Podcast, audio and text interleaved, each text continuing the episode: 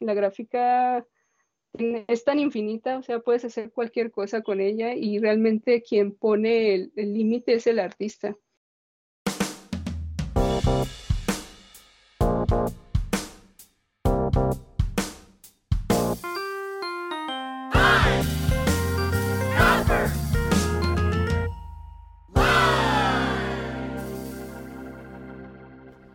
Hola amigos y amantes de la gráfica, bienvenidos a otro episodio especial de Pine Copper Line, el podcast número uno dedicado a la gráfica y el grabado.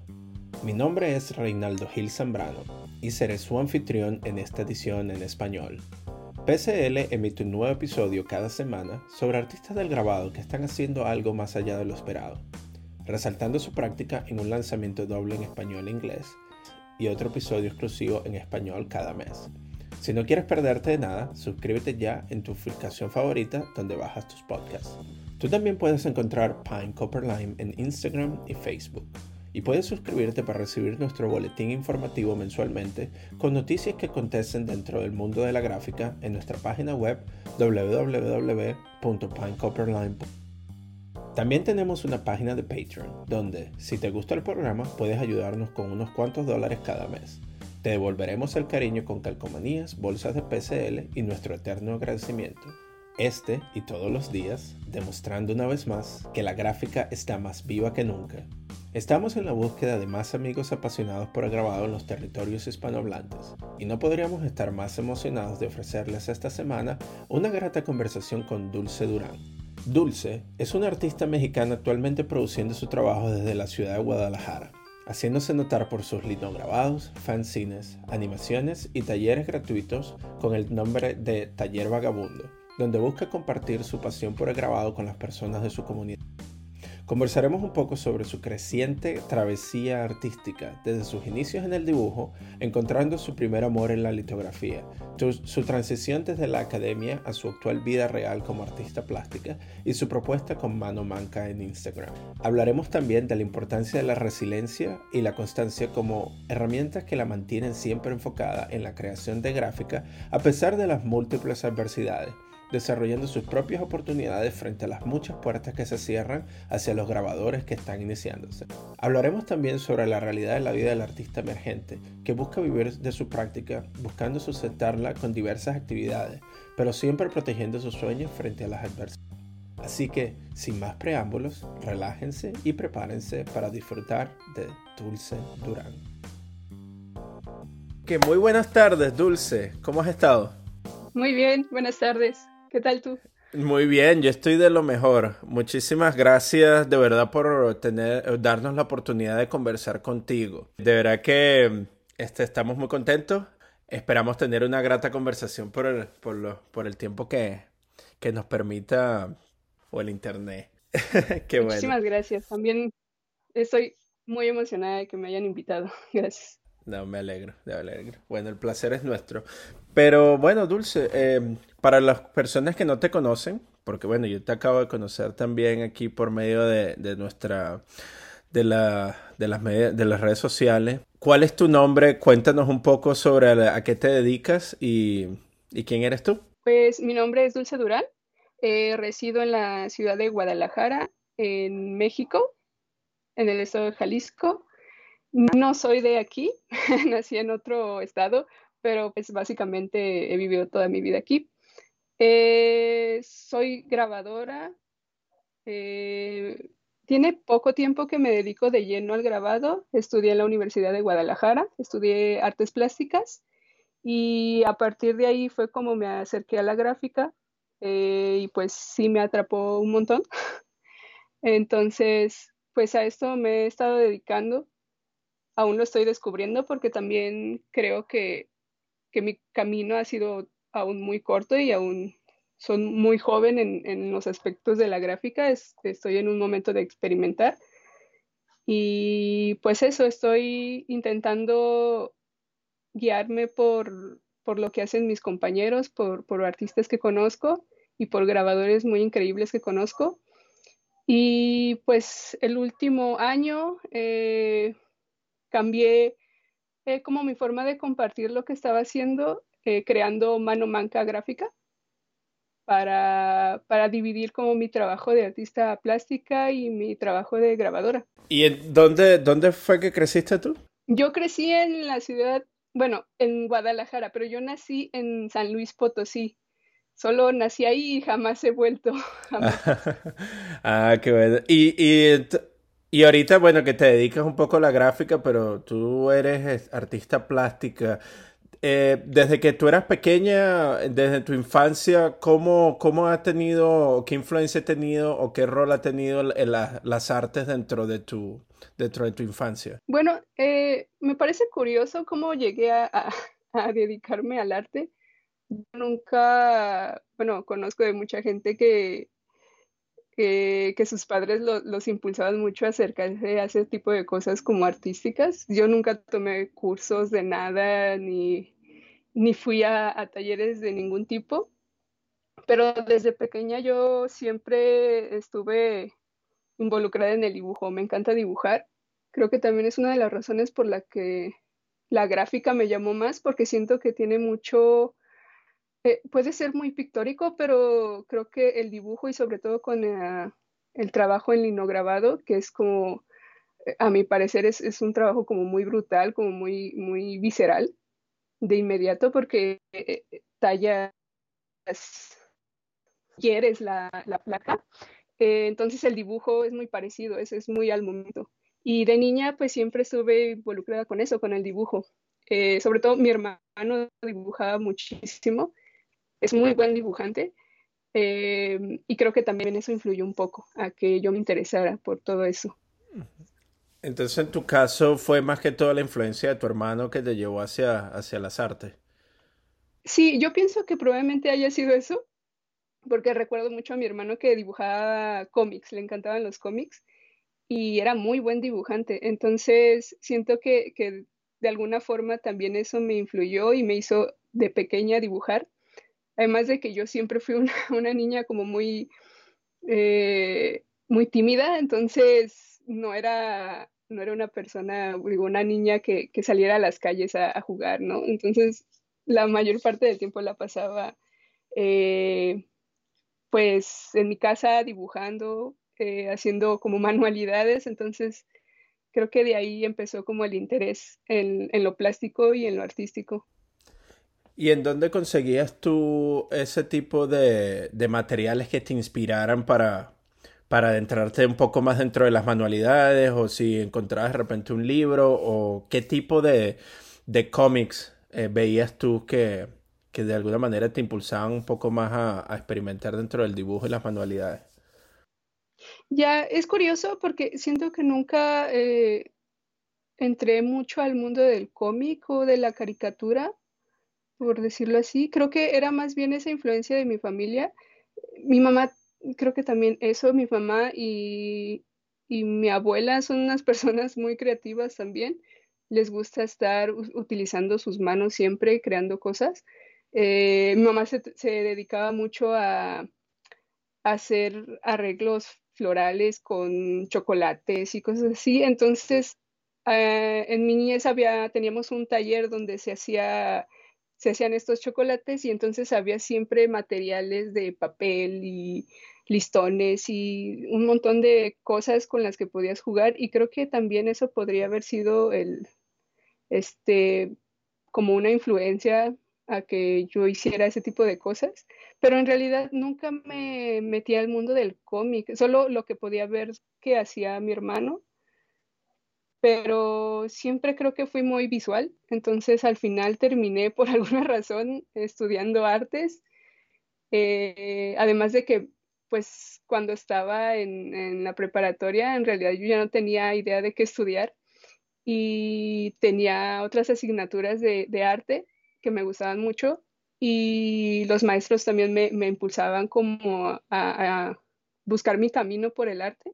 Entonces creo que eso también me fue empujando de alguna forma a terminar estudiando eh, para artista plástica. Eh, creo que no estaba muy consciente de eso en realidad, hasta ahora que lo preguntas. Claro, sí, es siempre bien bonito empezar a, conectar esos puntos en retrospectiva. Ya.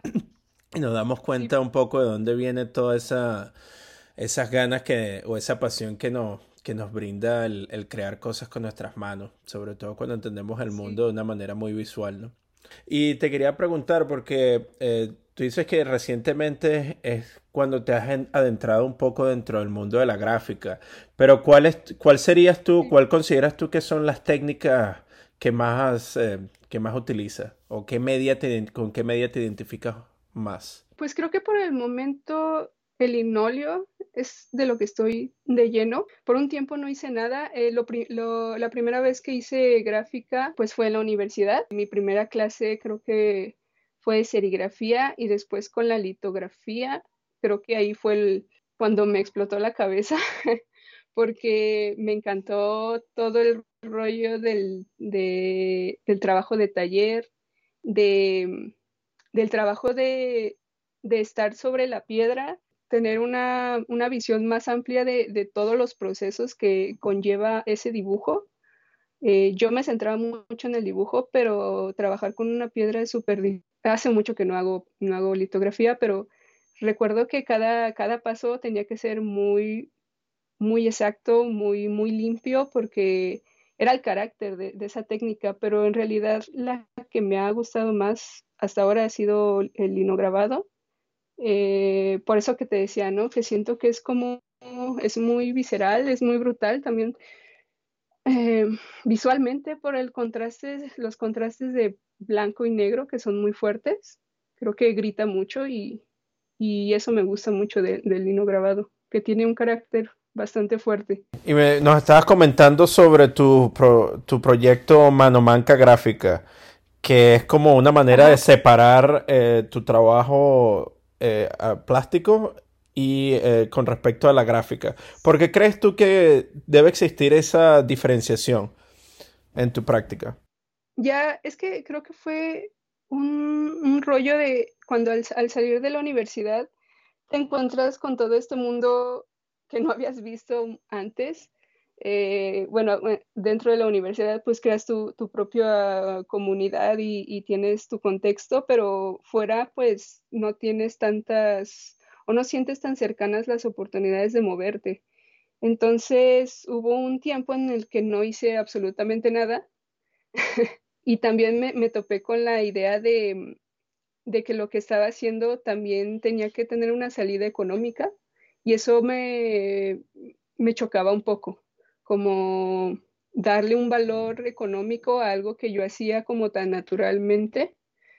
Entonces decidí cómo separar lo que hacía como, como artista plástico, eh, que creo que habla como más de mí, es como más personal, siento yo, y con Mano Manca creo que me puedo dar la libertad de, de hacer cosas tanto comerciales como cosas que hablen de cosas profundas y, venderlas y moverme como dentro de, este mundo del arte que también implica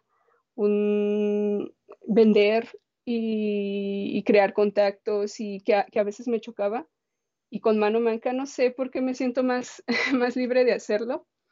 Siento que lo necesitaba como para, para saber qué era para vender y que era como para un, un descubrimiento como de mi, de mi estilo o, de mí misma. Pues. ¿Y consideras que ahorita eh, estás en un punto en donde te has estabilizado como artista y que puedes, puedes vivir de, tu práctica? Sí, realmente sí, eh, sí sentí una diferencia, sobre todo porque realmente soy una persona muy, muy tímida, entonces eh, el tener esta este, no sé cómo llamarlo, alias o, esta, esta máscara que, es mano manca, me ayuda un poco como a, salir y sacar todo lo que estoy haciendo como artista sin sentirme como presionada o, este, o juzgada, no lo sé.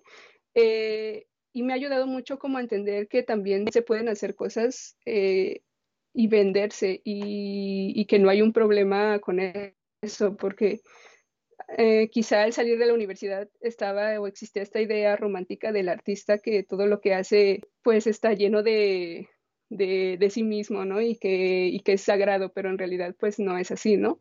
También tienes que compartirlo con otros y no solo se trata de una búsqueda de, uno mismo, sino también de, compartir y, crear con otras personas. Y es interesante que tú menciones que ese hecho de compartir y esa necesidad de, comunicar esas ideas con otras personas, bien sea para estabilizar, establecer una relación o para, o para hacer un intercambio eh, económico, pero es interesante que tú menciones que la gráfica es la herramienta que, te ha permitido establecer ese tipo de vínculos con, el mundo exterior o con otras personas. Porque la, gráfica en general o el, proceso de grabado sí genera, eh, desde su origen, tiene esa necesidad de comunicación y esa necesidad de que nos ofrecen los múltiples, que podemos distribuir mensajes y podemos eh, multiplicar un mensaje en específico, una imagen específica y podemos distribuirlos entre un público mayor, ¿no? Entonces es bien bonito que, eso es prácticamente lo que ha pasado a ti. Ya, sí, sí, me gusta que, lo menciones, que rescates eso,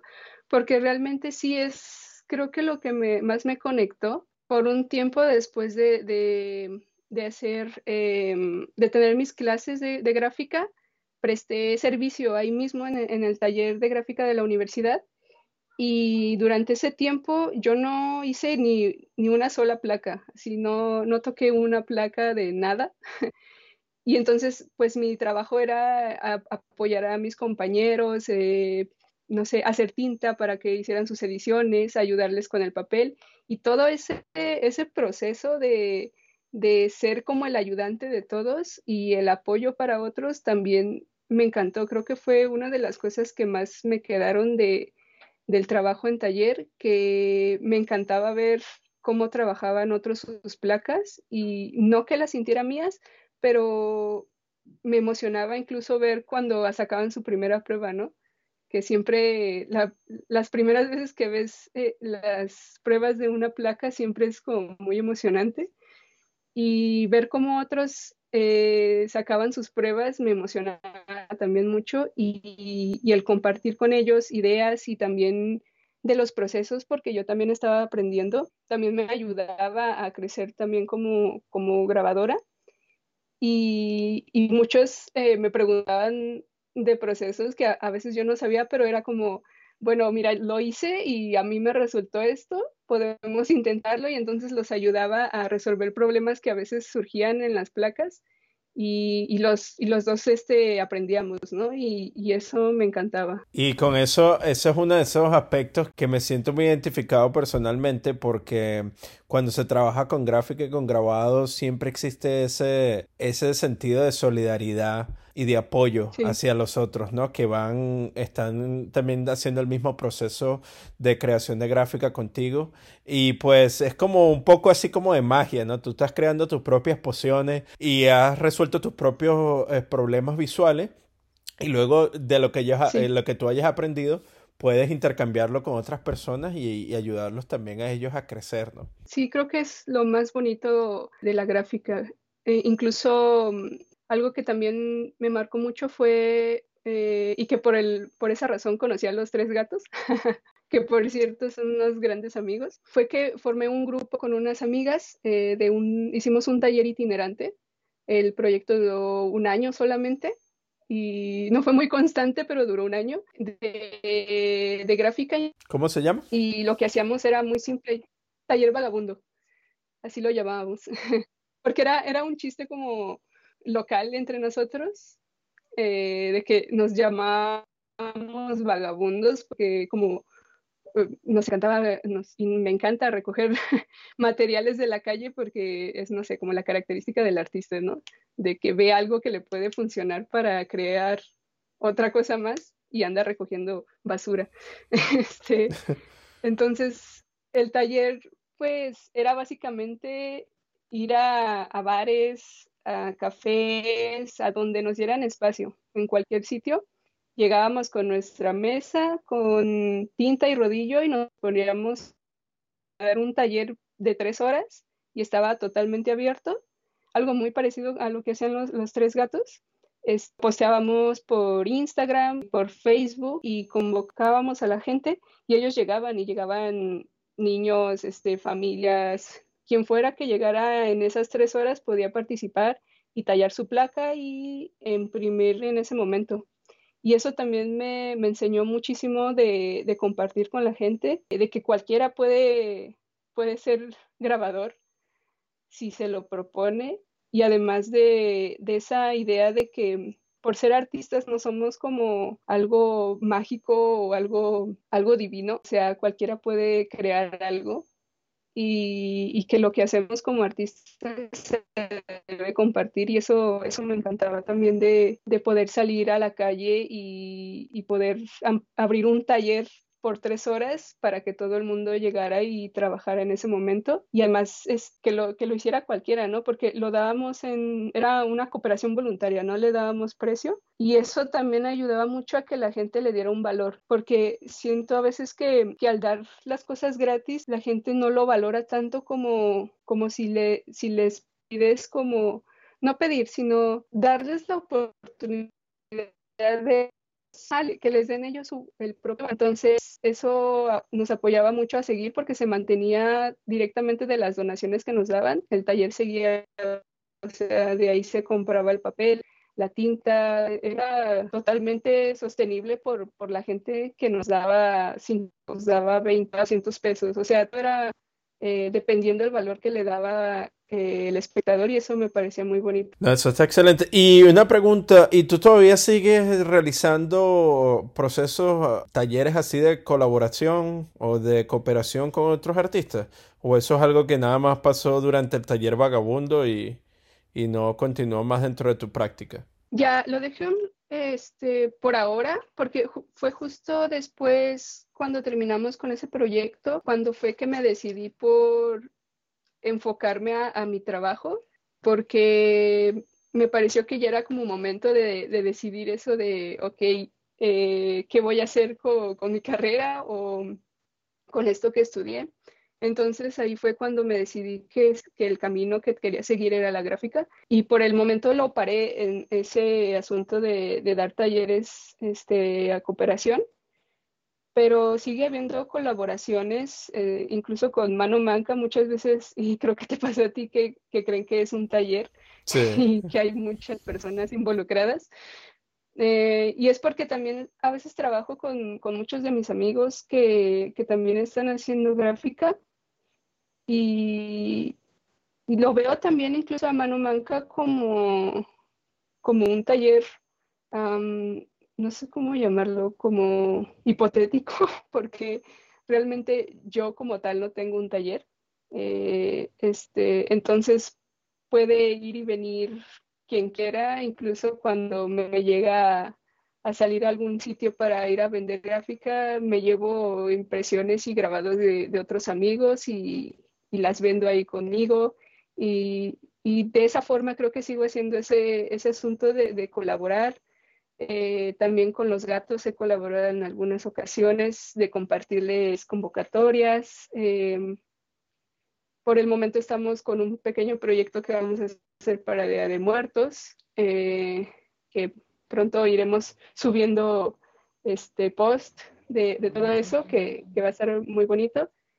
Pero sí, eh, creo que em, de esos talleres como voluntarios eh, de cooperación, pues se quedaron un poco ahí. Eh, ese proyecto fue del 2018 y con Mano Manca apenas empecé en el 2019. Y ven acá, y te quería preguntar, entonces tú estás diciendo que no trabajas, eh, tú no tienes un taller personal, tú no trabajas dentro de un taller, ¿dónde produces tu gráfica? Por suerte, y, también creo que producto de esa de compartir con otros, me dieron la oportunidad de trabajar en un, en un taller bastante lejos de donde vivo, pero que es un taller al final de cuentas libre, que lo tenían un poquito abandonado. Quienes lo manejaban, pues realmente ya no lo usaban mucho y me dieron la oportunidad de ir a trabajar eh, en ese lugar. Tiene ahí un tórculo, tiene dos tórculos y es donde he estado trabajando yo, pero al comienzo del 2019 que empecé con Mano Manca, trabajaba aquí en mi, en mi habitación y imprimía a mano también. Todo lo imprimía, eh, imprimía a mano y, y, es que por eso que empecé con el linoleo, fue una de las razones por la que empecé con el linoleo, porque pues tienes la facilidad de imprimir básicamente a mano, no necesitas un tórculo, tal cual.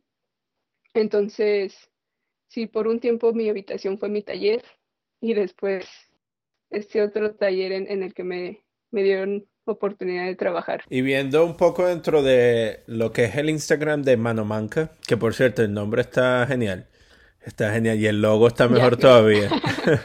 sí, porque eh, no sé, no sé si esa será la historia, si, nos puedes contar un poco sobre la historia de, ese nombre, Manomanca.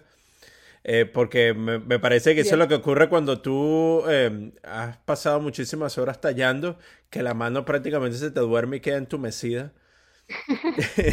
y como tú estás prácticamente estás manco, ¿no? Pero no sé, ¿cuál, es la, ¿cuál es la historia detrás de ese nombre? Ya, me gusta mucho la interpretación que le das.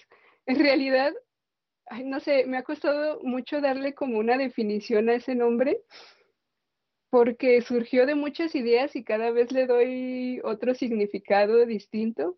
No sé, la forma en que trabaja mi mente a veces me, me molesta porque eh, para encontrar el nombre fue, creo que durar un mes, dos meses buscando la palabra correcta, porque me obsesiona mucho eso de, las palabras correctas. Es, al comienzo este, pensé en, en mano porque yo trabajaba mano. Y como tú dices, pues sí, todo literalmente estaba hecho a mano desde la talla hasta la impresión. Quería que esa palabra estuviera dentro de, del nombre que buscaba, pero no sé, fue, fue también un, juego de, de, que también se escuchaba algo que lo, que lo acompañara, ¿no? Eh, una, una, buena palabra que acompañara a, la mano. Pero lo que me gustó mucho fue de Manco es que aquí en México, en realidad no lo escucho mucho, pero creo que también significa tacaño. O sea, ser un tacaño, ser un, manco significa ser tacaño. Y, no sé, tengo como aprecio a esas palabras que, suenan feas o que tienen como significados muy despectivos. Entonces me, me, gustaba la idea de llamarlo así como esa mano, como que también como la mano que faltaba, no sé, por esa búsqueda de, de, hacer una división entre el, mi artista plástico y mi artista grabador, también lo veo como la, esa mano que, que faltaba o, o esa mano aparte, no lo sé. Eh, también e-, ese significado. Eso está bien curioso. En Venezuela nosotros le decimos a los, a los tacaños, le decimos agarrado. Y está interesante eso porque, porque, sí, porque si nos vamos a, la definición que tú diste, no, mano manca, o sea, si una persona, si estás hablando de una mano que es agarrada o que es este tacaña, pero al contrario al nombre, eh, se, se nota que en los trabajos colaborativos que tú has hecho eres sumamente solidaria porque das tu, tiempo prácticamente por para que otros lo evalúen y te paguen o te, o te intercambien eh, cualquier tipo de, de, de, pago que ellos consideren que es lo que vale y estás dispuesta a ofrecer todo ese tipo de ayuda de manera voluntaria muchas veces, ¿no? Entonces es interesante que tengas ese, ese nombre que va en contraposición a lo que, a lo que tu práctica es, ¿no? Que es más que todo hacia, la, hacia el área de la solidaridad. Entonces es interesante ese, nombre. es como muy irónico. Sí, ¿verdad? No, pero, pero fino. Pero ahí también vamos a hacer, eh, yo estoy bastante curioso, eh, curioseando en tu Instagram. Me di cuenta que también produces trabajo eh, en forma de, de fanzines. ¿Podrías decir? Sí, eso es muy reciente. Ah, sí, muy reciente. ¿Y nos podrías contar un poco sobre esa serie? sobre más o menos qué ¿Qué tipo de, narrativas visuales tú crees que puedes satisfacer por medio del fanzine que no puedes hacer por medio de otro tipo de media? Bueno, eh, sí, realmente es muy, muy reciente es, mi búsqueda o, no sé, el camino que he tomado del fanzine, porque mm, me parece increíble también eso de la gráfica que, puedas como hacer tus autopublicaciones de cualquier cosa que tú quieras. Y también por este rollo de, también porque conocí mucho el trabajo del Instituto Bogotano de Corte eh, en esta pandemia y ellos compartían mucho este rollo de los fanzines, que también es increíble cómo pueden no solo ser un, pequeño libro de papel, sino que también incluyen cosas como extras que lo pueden subir en digital y que lo regalan y que también incluye objetos o se vuelve como un, un libro de artista como comunitario en el que todo el mundo puede, puede acceder a él y, y, se puede regalar o se puede vender en un bajo precio para que todos puedan obtenerlo. Me gustó mucho eh, el poder crear mi, propio, mi propia historia porque me gusta mucho a veces basar lo que hago en, en historias o, o, en fragmentos de, poemas o, o, tener una historia detrás de, de ese dibujo y el poder como crear una narrativa por mi cuenta totalmente libre y, y yo imprimirla, también eso me parece este súper bonito. Igual también estaba pensando en hacer como una serie de, de este, como recopilar todas estas imágenes de, manos mancas o manos cortadas y hacer un libro de estas, de estas imágenes que a lo mejor no me pertenecen, pero pues el fanzine te permite hacer eso, ¿no? Como crear collage con todas esas imágenes que a ti te gustan y, y lanzarlas al mundo y compartirles y, y, ver si a alguien más también le gustan. No sé, creo que aún estoy como un poco insegura en eso del fanzine, pero es realmente fácil hacer lo que quieras con ellos. Y bueno, y viendo también un poco sobre los hashtags que estás utilizando ahí, que hablas de vómito y tinta. Ese, sí. no sé, estás utilizando, incorporas dentro de, del trabajo la parte del vómito también? ¿O es simplemente una, un título hacia la obra? Es un título hacia la obra.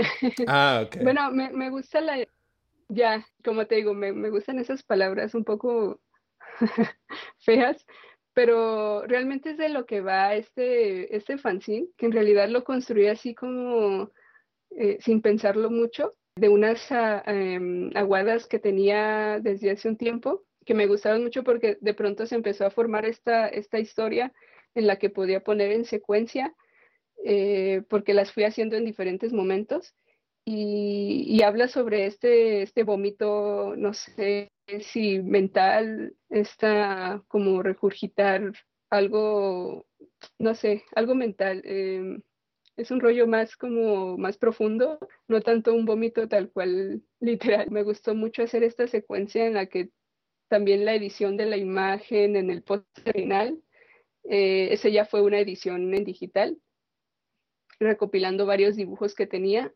porque dibujo mucho este, sobre papel y con tinta y, a veces esos dibujos jamás salen a la luz. Entonces me gusta la idea de rescatarlos y hacer algo con ellos y también poder como eh, compartirlos de una forma más este eh, sin vender como la obra acá súper enmarcada y súper carísima porque es un original y tal. Me gusta más la idea de reutilizarlos como para, para romperlos y, hacer collage y digitalizarlos y, y poder hacer un fanzine y dárselo a cualquiera, ¿no?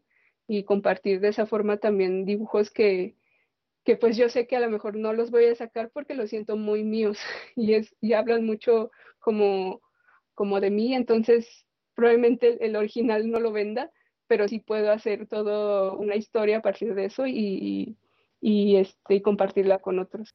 Porque como tú te has de, como tú te describiste anteriormente, hablaste de que habías tenido muchas dificultades en socializar porque eh, tú eres una persona muy tímida, pero podrías hablarnos un poco sobre las mayores dificultades que tú tuviste como artista al momento de salir de la universidad, cuando estabas haciendo esa transición dentro de la institución hacia, por decirlo de alguna manera, la vida real como artista. Ya, pues fue bastante difícil. Creo que sobre todo porque pasa, no sé si solo es en, mi ciudad, este, que hay un montón de, de, talleres por ahí de gráfica, pero que no son talleres como muy abiertos para los nuevos artistas. Entonces, al salir, pues no tenía nada, o sea, eh, realmente salir de la universidad fue como salir desnudo al, mundo del arte, porque no, no había ningún sitio a donde pudiéramos como seguir desarrollando la gráfica, sobre todo porque teníamos este limitante de que no tengo un tórculo y no podría hacerlo. Eh, después uno encuentra formas alternativas de, hacer las impresiones y de trabajar.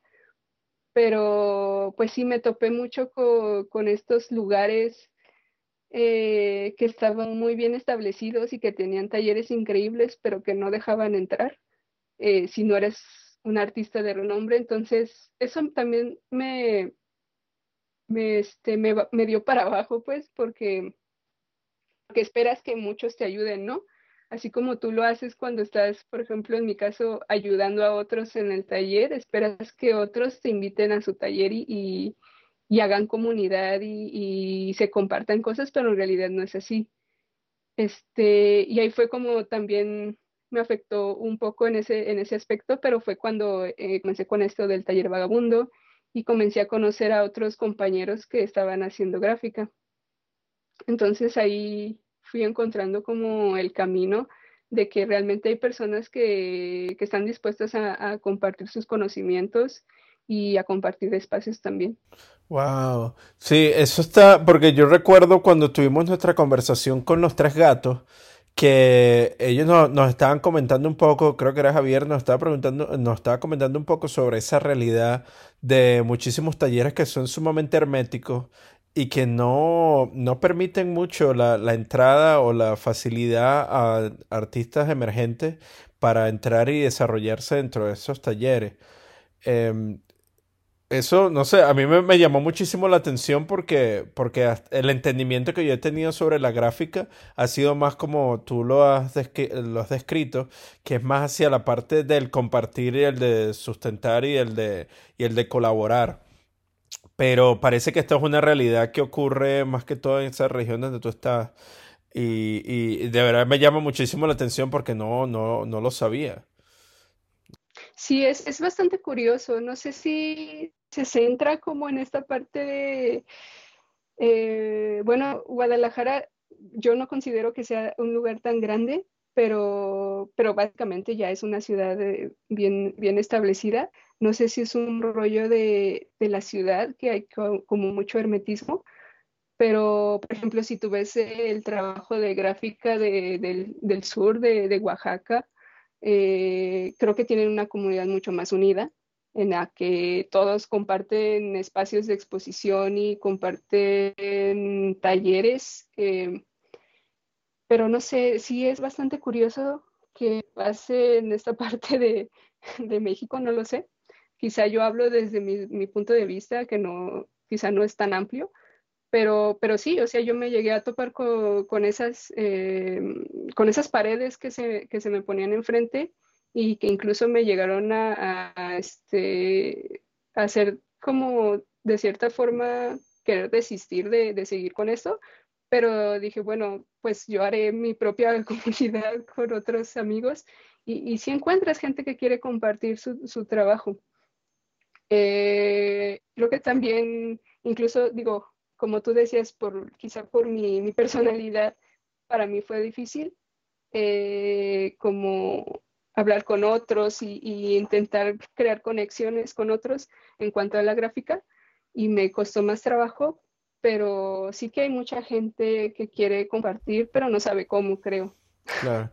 No, que eso, y eso también es otra cosa que considero bastante importante aquí en nuestra conversación, que es eh, cuando, porque son, son cuestiones que no nos enseñan en la universidad. Nosotros vamos a la universidad para estudiar arte y nos enseñan sobre técnicas, sobre conceptos, pero no nos enseñan cómo hacer eh, conexiones con las personas, cómo establecer una relación de profesional con otra, cómo podemos este, empezar a conseguir a todos estos otros apasionados al arte que, que tal vez necesiten una comunidad y cómo mantenerse resilient, ¿sabes? Como resistente a cualquier otro tipo de, de, de de acciones que, que nos intenten eh, llevar a otro camino que no sea al de nuestra pasión.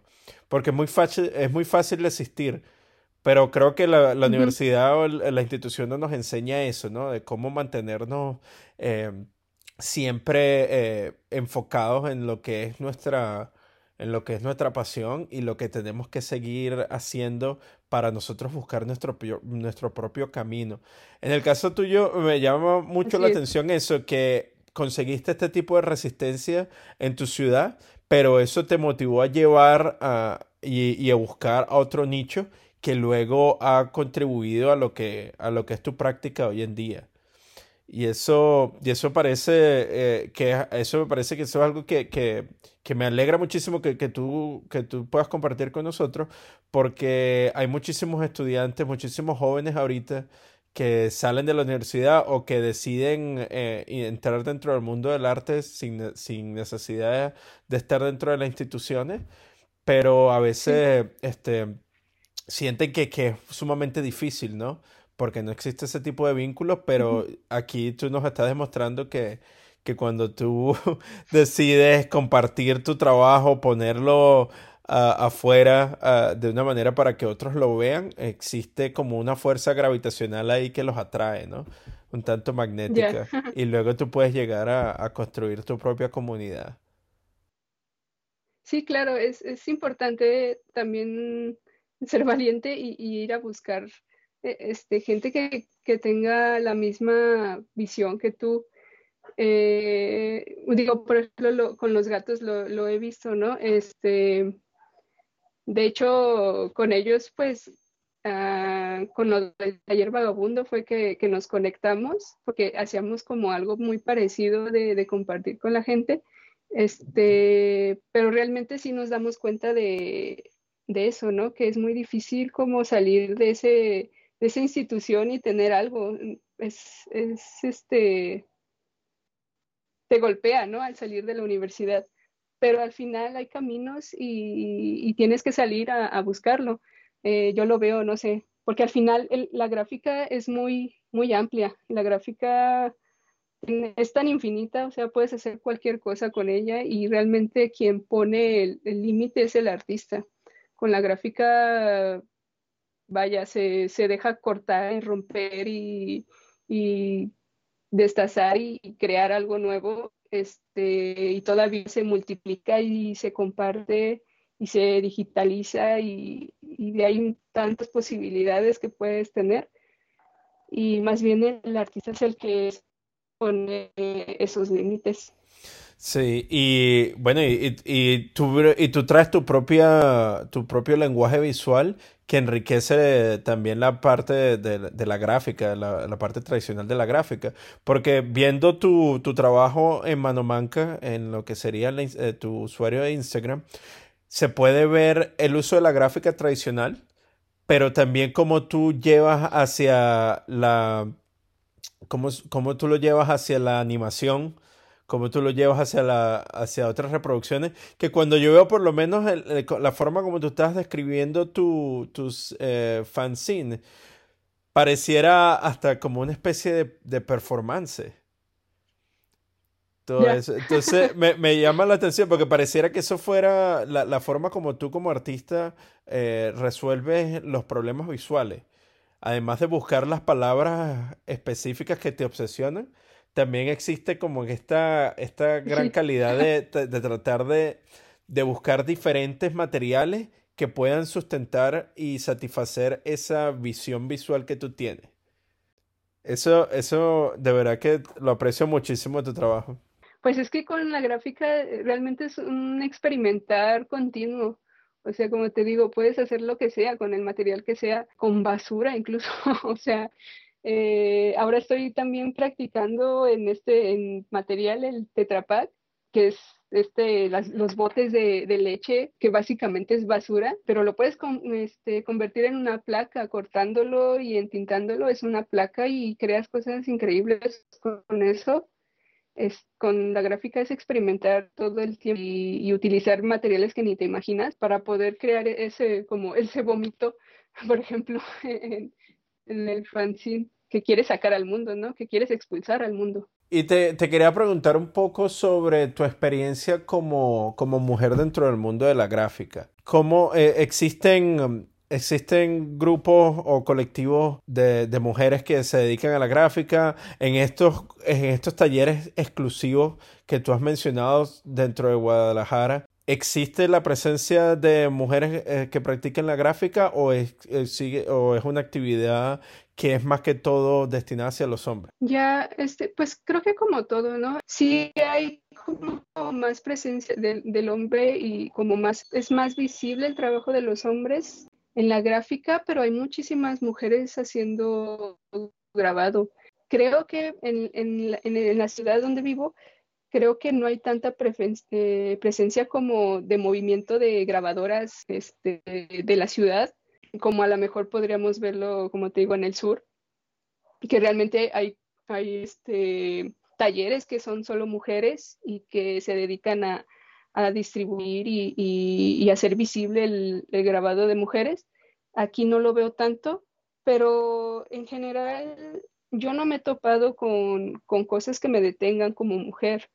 Eh, alguna vez también me hicieron esa pregunta en una charla y realmente me pone como un, poco incómoda hacer este opinar sobre eso porque es un tema creo que sensible que sí como mujeres nos afectan en todo eh, el rollo del feminismo y toda esta búsqueda de, hablar de, asuntos sociales y que te apoyes de la gráfica, a mí me cuesta un poco porque prefiero concentrarme en como en un rollo más mío que sé que, conozco muy bien. No me he topado con, con colectivos feministas ni, colectivos de mujeres aquí en la ciudad, pero creo que hay mucha presencia de chicas que están haciendo gráfica y no creo que tengan como muchos problemas de, de, hacerse notar. Creo que son increíbles grabadoras y, y, se hacen notar por su trabajo y no tanto por, por unos rollos de género, creo yo.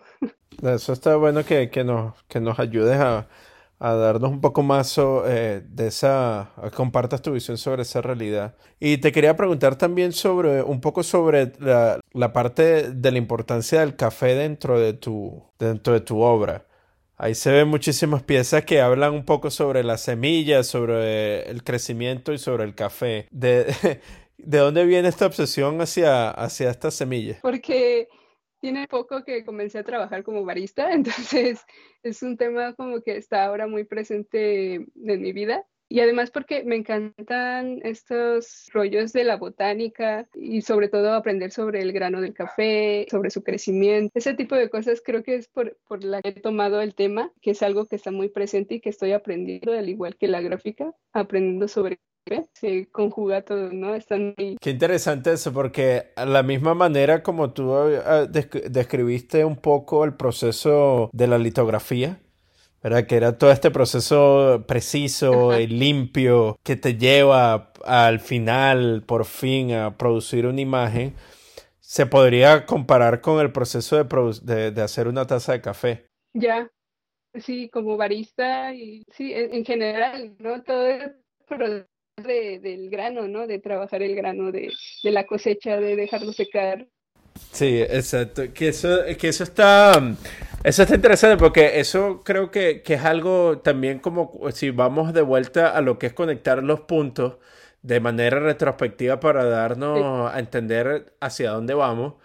Porque se nota que existe como una influencia en todo este tipo de actividades que tú has hecho para sustentar tu, tu práctica y cómo ellos terminan siendo parte de ese o enriqueciendo ese lenguaje visual que luego utilizas dentro de tu trabajo. Entonces eso, eso está... Y te quería preguntar, Dulce, eh, ¿tú, ¿tú, trabajas, tú te dedicas 100% eh, tiempo completo hacia la gráfica o tienes otro, bueno, nos dijiste ahorita que, que trabajas de barista, pero aparte de eso, eh, eso, eso serían tus dos oficios en el momento. Sí, eh, sí, por el momento es, es, lo que me dedico, es barista y luego grabadora. Eh, es un trabajo como de medio tiempo porque, mm, bueno, donde estoy trabajando me han dado la oportunidad de, de darle, darme un espacio también de tiempo libre para no dejar eh, irse el hilo de, de, la gráfica, porque también para mí es muy importante mantener esa constancia de, de producir de, estar activa e, en el grabado, eh, porque es difícil, es difícil de pronto ya no hacer nada. Digo, es, es muy fácil no hacer nada y, y, dejarlo y perder el hilo. Entonces, sí sigo ahí con, con, el dedo en el renglón sobre la gráfica, pero también pues me dedico ahorita a, a ser barista de medio tiempo. Eh, y, ahí es también como, es, como dices, esa conexión por la que, que, por el momento estoy haciendo muchos, muchos asuntos sobre el café. Y bueno, y quería preguntarte si tienes algún tipo de, de tip o algún tipo de, de sugerencia o consejo que le gustaría compartir con nuestra audiencia que es más joven, que también está buscando adentrarse dentro del mundo de la gráfica o se están todavía decidiendo, tratando de buscar su propio camino dentro de las artes plásticas. ¿Qué le recomendarías a ellos? Ya, pues eso, que se mantengan resilientes, porque ser artista es realmente difícil al salir, pero uno se busca su camino. Es difícil encontrarlo, pero allá afuera hay muchísima gente que quiere compartir, que aprendan de la gráfica, em, que creo que es muy bonito, que tiene su propio carácter, que te enseña muchísimas cosas, como lo que hablábamos de la litografía. A mí me enseñó a ser, a ser precisa, a, ser este, constante, pero también del linograbado eh, pues eso, eso, ese sentido de comunidad, a ser humilde, porque creo que es un material sumamente noble eh, y eso también te, te, enseña mucho. Y a seguir tallando, que, nosotros nos ponemos los límites. Creo que, como decía antes, la gráfica es infinita, te deja hacer lo que quieras y, y las posibilidades son infinitas el artista es el que se limita. Excelente, Dulce Vera. Muchísimas gracias. Y con esa hermosa nota, ¿verdad? Eh, parece que eso sería un punto muy bueno para iniciar nuestra conclusión de esta conversación. Pero antes de irnos, me gustaría que compartieras con nosotros todas tus redes sociales y en dónde podemos encontrar tu trabajo. Ya, por el momento me, muevo mucho por Instagram, es eh, arroba mano.manca, pueden buscar. En Facebook también está como Mano Manca Gráfica. Eh, también si viven en la ciudad de, este, Guadalajara, eh, donde trabajo, el cuartito de café se llama. Ahí tenemos como una pequeña mesita de, gráfica donde vendemos algunos prints y estamos moviendo ahí de compañeros. Eh, ahí pueden encontrar eh, obra mía, eh, obra de, de, mi compañero Salvador Velázquez, que también es grabador. Y pues ya cuando quieran visitarnos y tomarse un café, ahí estamos. Ah, perfecto. Muchísimas gracias, Dulce. Muy agradecidos con tu, con tu tiempo y por, y por haber compartido un poco sobre tu, sobre tu historia y sobre tu resilience. Cómo tú te has mantenido resiliente todo este, todo este tiempo para, para seguir buscando y seguir eh, sí, buscando tu, tu propio camino dentro de las artes plásticas a pesar de las adversidades. Ya, muchísimas gracias, Reinaldo. Gracias por la invitación. Bueno, esta ha sido nuestra entrevista del día. Acompáñanos la próxima semana cuando Miranda Metcalf estará conversando con Stephanie Santana en una entrevista disponible en inglés. Para más información, no dudes en visitar nuestra página web www.pinecopperlime.com. Este episodio fue escrito y editado por mí, Reinaldo Gil Zambrano, con ayuda de Timothy Pausek, producido por Miranda Metcalf y música de Joshua Weber. Mil gracias y hasta la próxima.